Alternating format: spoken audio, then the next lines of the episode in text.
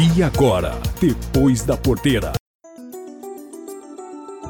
As informações dessa semana para a cafeicultura é que a gente teve aí é, um, uma, um, recuo né, nos valores dos preços praticados aqui no mercado físico no sul de Minas. Um recuo aí em torno de 10 a 15 reais por saca. E também o andamento do concurso da Emater, que é o principal concurso do sul de Minas. Agora as amostras devem começar no início de, de outubro a, os testes é, sensoriais, que é aquilo que você torra, faz o experimento na xícara, né? Essa é a fase do concurso mais importante. Então, nós estamos aí acompanhando, todo, há uma expectativa muito grande.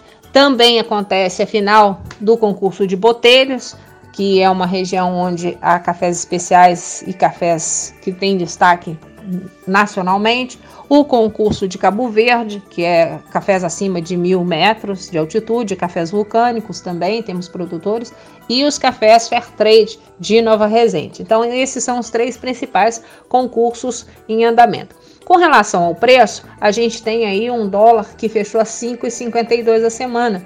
É, mas esse fechamento do dólar não é, influenciou no preço é, praticado no mercado físico. A gente teve uma. Um, um porque a gente tem uma, uma, quantidade grande de café chegando ao mercado, né? oferta maior, o preço é, tende a cair. E outra porque é, os cafeicultores, é, muita gente vendeu, comprou os, os cumpriu os, os, compromissos e está esperando o melhor preço. Então a gente teve aí uma semana de pouca realização no mercado físico, mas muito café chegando nas cooperativas. O melhor preço praticado na região do sul de Minas ficou por cereja descascado, pago a saca 600 reais em Guaxupé. A gente já teve, para ter uma ideia, nesta safra, saca sendo comercializada aí a 739 reais no início é, de agosto. Então deu uma retração bem interessante aí nesse momento. Mas a gente tem expectativa que esses preços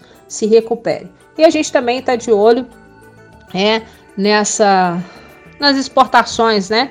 Muitas plataformas de exportação direta, o cafeicultor é, guarda algumas sacas especiais para fazer exportação direta e está fazendo essa venda através das plataformas. Isso tem acontecido com muita frequência, o, o cafeicultor tem é, aderido a essas plataformas de comercialização direta sem intermediário. Eu sou Valéria Vilela, para o Depois da Porteira.